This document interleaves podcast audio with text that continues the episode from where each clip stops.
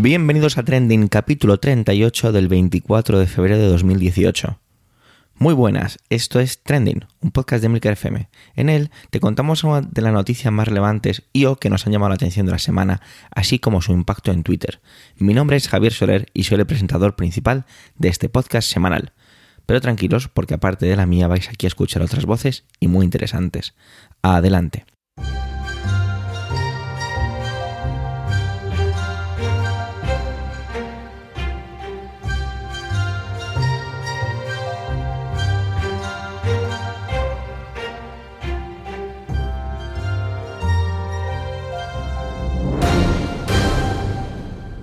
Nos vamos despidiendo de febrero con el 23F del viernes, aunque no sea vosotros, pero normalmente tenemos un bombardeo de documentales y de comentarios acerca de todo esto del golpe de Estado, y esta vez o bien no me he enterado o no ha sido tan fuerte como otra vez. Sin embargo, lo que sí está cada vez más eh, siendo trending es todo lo que tiene que ver con la libertad de expresión. Y eso es lo que José Antonio trata en su intervención de esta semana. Así que solo para vuestros oídos, adelante José Antonio.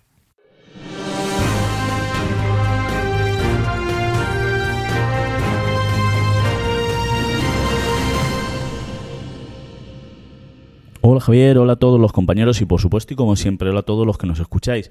Volvemos una semana más a una especie de semana de la marmota y un riesgo de ser un poco pesado vuelvo a un tema que los que nos escucháis a menudo sabéis que me preocupa, la libertad de expresión. Y es que esta semana ha sido una especie de semana de pasión para la libertad de expresión. Se han conjugado los astros, se han dado tres sentencias que han removido el debate público y por supuesto han removido los cimientos de Twitter. Estamos hablando de la sentencia, más de tres años y medio a Baltonic, la retirada de la obra sobre los presos políticos en Arco y el secuestro del libro Fariña de Nacho Carretero. Para tenernos del todo a la verdad, debemos decir que son tres casos muy distintos que plantean el debate sobre la libertad de expresión desde diferentes ámbitos. Baltonic ha sido sentenciado por injurias a la Casa Real, exaltación del terrorismo e injurias graves. Es verdad que se ha puesto el foco en las injurias a la corona, pero lo cierto es que en sus letras, Baltonic es un rapero que, que escribe canciones, es cierto que en sus letras algunos pasajes resumaban violencia. Simplemente es una opción estética. Por otro lado, la obra retirada de Arco supone una lucha por el discurso público, la definición de qué es o qué no es un preso político. En cualquier caso, esta obra tomaba una posición al considerar a algunos de los dirigentes independentistas catalanes como presos políticos. De verdad, debemos entender que la definición de qué es un preso político no es una definición legal o judicial, es una definición política y por lo tanto es una definición que está en lucha dentro del discurso público.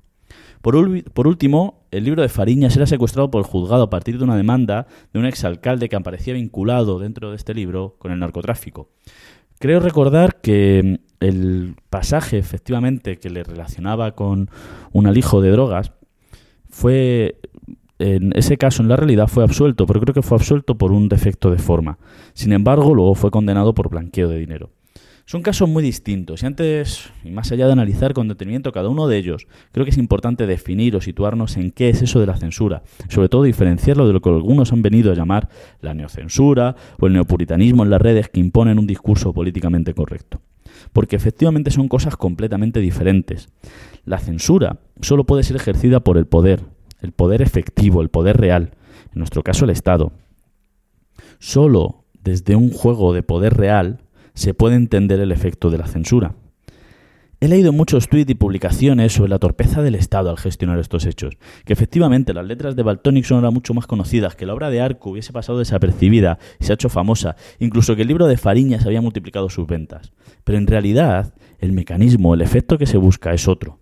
Estos hechos lo que abren la puerta es a un, a un efecto mucho más peligroso, la autocensura.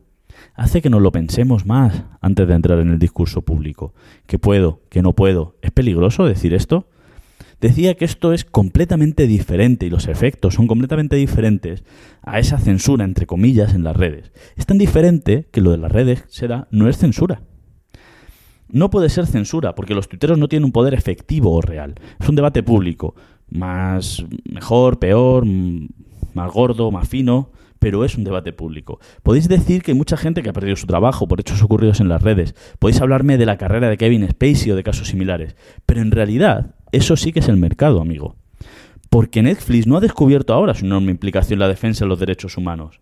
De hecho, ha resultado probado que conocían lo que estaba ocurriendo en la grabación de House of Cards y que intentaron ocultarlo. Solo cuando el caso estalla, hacen un control de daños y realizan un cálculo económico.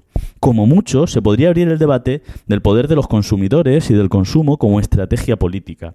Un debate que no resulta del todo claro. Si nos atenemos un poco a las experiencias, las empresas de comercio sostenible o de comercio justo no han cambiado el sistema productivo. Lo poco que se ha podido conseguir es que las empresas inviertan en marketing para limpiar su huella social. El consumo es algo mucho más complejo y que establece relaciones de poder que no son igualitarias.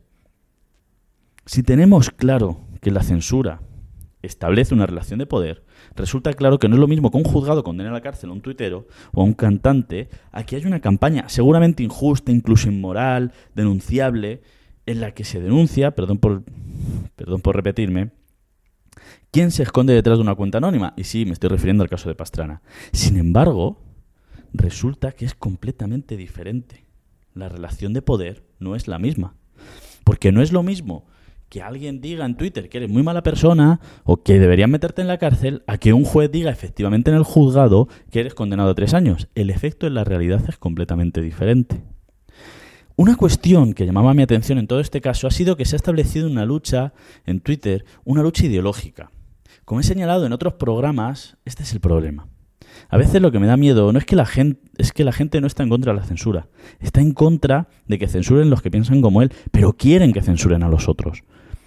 Se salía, es que están censurando esto, pero no censuran a grupos neonazis o no censuran que, que efectivamente son barbaridades lo que dicen. El problema, por ejemplo, con esto ha hecho que se ponga la atención en Baltonic cuando se decía que ha sido condenado por injurias a la corona, mientras que otro con un pensamiento ideológico contrario defendía los límites de la libertad de expresión, defendían que el no todo vale. Sin embargo, yo he defendido aquí que creo que en cuanto a la libertad de expresión todo vale. Esto no quiere decir que podamos que todas las opiniones sean válidas. Al contrario, creo que en la libertad de expresión todo vale, pero que no toda opinión es respetable como digo a mis alumnos, la opinión es como el culo. Todos tenemos uno, pero no hace, pero eso no hace que tengamos que ir enseñándolos a todo el mundo y exigiendo que digan que es el mejor del mundo. Podréis decir, podré decir que tu culo apesta, sobre todo si te empeñas en enseñármelo.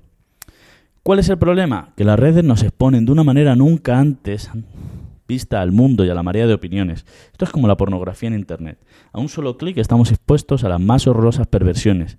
Y de la misma manera que esto hace necesario una educación sexual y emocional que, que dé respuesta a este nuevo contexto, debemos aprender a convivir con un montón de gente que tiene opiniones de mierda.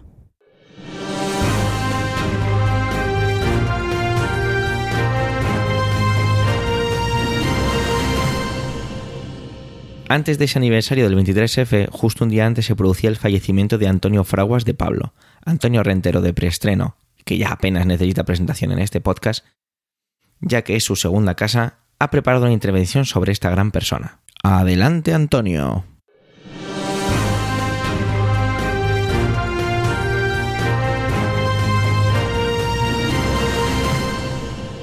Saludos, soy Antonio Rentero del podcast Preestreno y esta semana aquí en Trending quería hablaros de la figura de Forges, el dibujante, el humorista que ha fallecido esta semana, más conocido por Forges, pero cuyo nombre real es Antonio Fraguas de Pablo. Con 76 años nos dejaba a, muchos desolados. Ya hay quien en Twitter ha dicho una frase maravillosa que es, yo pensaba que Forges no, no se podía morir. Y es de esas personas que realmente muchos podemos decir que nos ha acompañado a, lo largo de toda nuestra vida y que ha sido muy enriquecedor. Y no vamos a hablar, o por lo menos yo no voy a hablar únicamente de, de esa faceta de humorista en el que pensamos que basta con que nos arranquen una sonrisa y ya está todo el trabajo hecho. En mi caso, yo nací en, en, el año 70, pero desde muy pequeño en casa tenía a mi alcance eh, eh, distintos materiales en los que aparecía la obra de Forges, desde Hermano Lobo hasta Por favor, o la revista Diez Minutos, donde solía tener cuatro o cinco chistes en la última página. Con el tiempo mm, también fui descubriendo que mi padre guardaba y atesoraba, y ahora soy yo el que lo atesora, las, eh, las publicaciones que el propio Forges tenía también en la revista Interview, pero claro, esta revista que además precisamente hace poco ha desaparecido, ha dejado de publicarse, como incluía entre sus contenidos fotografías de señoritas ligeras de ropa. La revista no permanecía a mi alcance, pero llegó un momento en el que sí que descubrí dónde guardaba mi padre esos recortes y en ocasiones la gracia estaba no solamente en la parte donde estaba el chiste de Forges, sino en que en la parte posterior podía venir de regalo alguna foto de alguna de estas señoritas. La cuestión es que mm, quizá lo que ha hecho grande a, Forges ha sido, por un lado, su innegable ingenio, su capacidad de conectar con, todo el, abanico de posibilidades del espectro social eh, y cultural de España, pero además ha sabido en su obra reflejar no solo la, eh, la, propia idiosincrasia del español, del Mariano y la Concha, que son dos de sus inolvidables eh, personajes arquetípicos, sino también reflejar la historia, la política, la sociedad. Y, de hecho, en, sus últimas etapas, eh, Forges era también un, lo seguiremos llamando humorista, pero en cualquier caso, un opinador gráfico con un fuerte compromiso social y de hecho, en muchas ocasiones, sucede con Forges como con otros eh, humoristas gráficos u opinadores gráficos, realmente no es la sonrisa lo que busca, sino remover nuestra conciencia.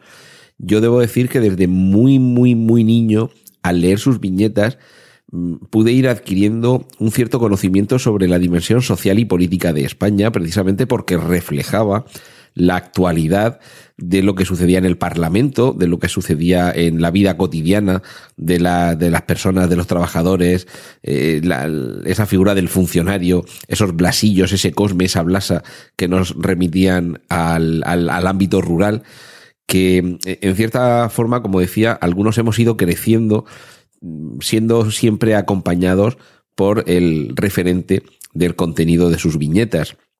En, en, concreto, quizá de las, eh, de las muchas eh, publicaciones en las que participó y, las que protagonizó, en unas era colaborador y otras eran obra, si no enteramente, sí fundamentalmente suya, yo me detendría en la recomendación de La historia de aquí, un, una serie de fascículos que a lo largo de un buen número de volúmenes primero eh, la historia de aquí, después la historia forgesporánea e incluso teniendo posteriormente algunos tomos menos extensos, los 40 años y la historia de la transición y hasta la veintena, eh, ha ido reflejando distintos periodos de la historia de España de una manera muy didáctica, pero además aportando ese ingenio y ese toque de humor suyo. Como categoría no lo vamos a, elevar a, gran maestro de historia, pero como anécdota sí que puedo decir que en, en BUP, en el bachillerato, eh, el Chus, mi profesor de historia en Capuchinos, me subió la nota del examen del Islam porque vio que yo había reflejado en el examen conocimientos que él no había impartido en clase. Y cuando, mm, cuando preguntó que de, que de dónde había adquirido, que de dónde había adquirido ese conocimiento adicional, y le dije que en la historia de aquí de Forges, además de reírse toda la clase y de reírse él también, me subió la nota todavía más. Entonces, es una forma también de, de aprender de, de, todo lo que ha pasado eh, anteriormente en nuestra historia, pero también, como digo, de aprender qué es lo que hay alrededor nuestro, porque Forges siempre era eso, un eh, hábil observador del entorno, de la realidad, de la sociedad, de la antropología idiosincrásica de, del español y además un gran generador de palabras. Sería eh, innumerable la cantidad de acepciones de palabras inventados y otros eh, seguramente ya preexistentes, pero popularizados por él, que han pasado a formar parte del acervo de nuestro vocabulario. Desde muslamen a bocata, seguramente algunos existirían previamente, pero oh, a partir de una cierta época, ya digo, en los años 70 y 80, es Forges quien los populariza. Es eh, la suya una obra grande, inabarcable, porque, entre otras cosas, esa viñeta diaria que acompañaba la publicación de un, de un periódico comienza en, en, el diario Pueblo en el año 1964 y posteriormente en Informaciones Diario 16, El Mundo y desde el año 1995 en El País, ha sido la cotidianidad del español, que cada día teníamos una viñeta de Forges, que cada día teníamos una, una, frase, un dibujo, una palabra, uno de sus eh, inolvidables personajes y, particulares bocadillos que nos hacían llegar, como digo, eh, ese ingenio suyo y sobre todo algo que es con lo que yo finalmente me quedo. Ha sido capaz durante décadas, desde, ya digo, desde los años 60, ha sido capaz a lo largo de más de medio siglo de historia de España de hacer humor sin ofender, sin faltar al respeto y no por ello siendo menos crítico cuando hacía falta serlo y menos combativo cuando eh, quizá no era, no era fácil serlo como fue durante la transición. Para mí ha sido muy triste eh, la pérdida de Forges y saber que nunca más habrá ah, una nueva viñeta mm, procedente de su, de su talento y de su, y de su mano. Así que espero haberos dado una breve semblanza, una leve semblanza de lo que era Forges y espero animaros a que buceéis entre la cantidad de materiales que hay disponibles en su propia página, en www.forges.com y que seáis capaces de disfrutarlo como muchos lo hemos hecho durante décadas. Un saludo de Antonio Rentero y continuad disfrutando con Trending aquí en Emilcar FM.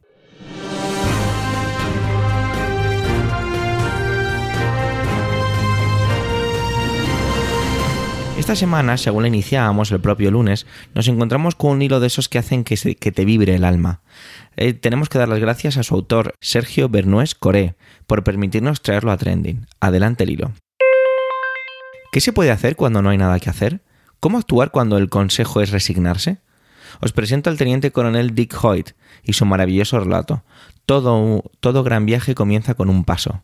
Él dio muchos. Todo hilo empieza con un primer tuit. Su hijo Rick será un vegetal. Ingréselo en un centro especializado. No hay posibilidades de recuperación, le dijeron los médicos.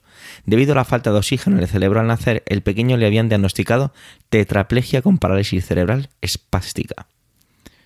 Pero el teniente coronel de las Fuerzas Armadas de los Estados Unidos no estaba dispuesto a rendirse. Sus padres decidieron enseñar a Rick como a un niño normal y lucharon por integrarlo en el sistema escolar público. En 1972, un equipo de ingenieros de la Universidad de Tufts le trajeron una máquina para comunicarse, similar a la del profesor Stephen Hawking. Sus primeras palabras fueron Go Bruins, en apoyo a los Boston Bruins, que jugaban las finales de la liga de hockey de esa temporada. Podía comunicarse y tenía sentido del humor. Sus esfuerzos para educarle con normalidad, obviando las opiniones médicas, habían funcionado. En la primavera del 77, Rick le preguntó a su padre si podían correr una carrera en apoyo a unos compañeros de la escuela que habían quedado paralítico. Al final dijo, papá, cuando corro siento que no estoy discapacitado. Los dos hicieron un pacto. Tú serás mi inspiración, mi luz y yo seré tus piernas. Te mostraré el camino. Creceremos juntos. A partir de ese momento comienza la historia de Tim Hoyt. Se suceden las carreras en las que empuja a su hijo corriendo con la silla. Aprendió a nadar para superar el triatlón e incluso el Ironman. Dick recorre 3,86 kilómetros nadando mientras tira de la lancha en la que va Rick. Pasa a pedalear 180 kilómetros en bicicleta con su hijo y concluye con 42,2 kilómetros de carrera a pie. Nadie les ayuda en las transiciones y sus marcas son notables.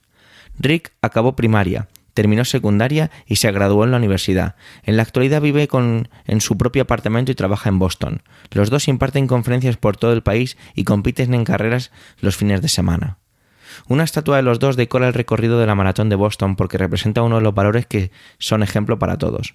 Superación, amor y coraje para superar las, las adversidades y los obstáculos. Pero la historia no acaba aquí. Debido a un problema cardíaco, los médicos hallaron que una de las arterias de Dick estaba un 95% obstruida. Si no hubiera estado tan, en tan buena forma física, probablemente hubiera fallecido hace 15 años, le dijeron. Creer es poder. No hay yo sin nosotros. Deja de quejarte y construye las circunstancias que te permiten alcanzar sueños. Impulsa y ama. Ayuda a otros a crecer. Solo he querido darle a mi hijo la mejor vida posible. No soy ningún héroe por eso. Dick Hoyt. Un hilo que gustará a arroba hombre revenido, arroba Javi García Antón. Es uno de mis interruptores en épocas bajas. Profundicé en esta maravillosa historia tras escuchársela a arroba Alex Rovira Elma. Compromiso absoluto, un testimonio del amor de un padre por su hijo. En YouTube hay varios vídeos que cuentan la historia y entrevistas que merece la pena ver. Hemos llegado al final de este 38 capítulo de Trending. Gracias, muchas gracias por el tiempo que habéis dedicado a escucharnos. Tenéis los medios de contacto y toda la información y enlaces de este episodio en emilcar.fm barra trending, donde también podéis encontrar los demás podcasts de la red en emilcar.fm. Si te gusta Trending, recomienda su escucha. Déjanos comentarios para así poder generar comunidad y crecer juntos. Dejo ya de pediros y desearos una feliz semana. Un saludo y eso, hasta la semana que viene.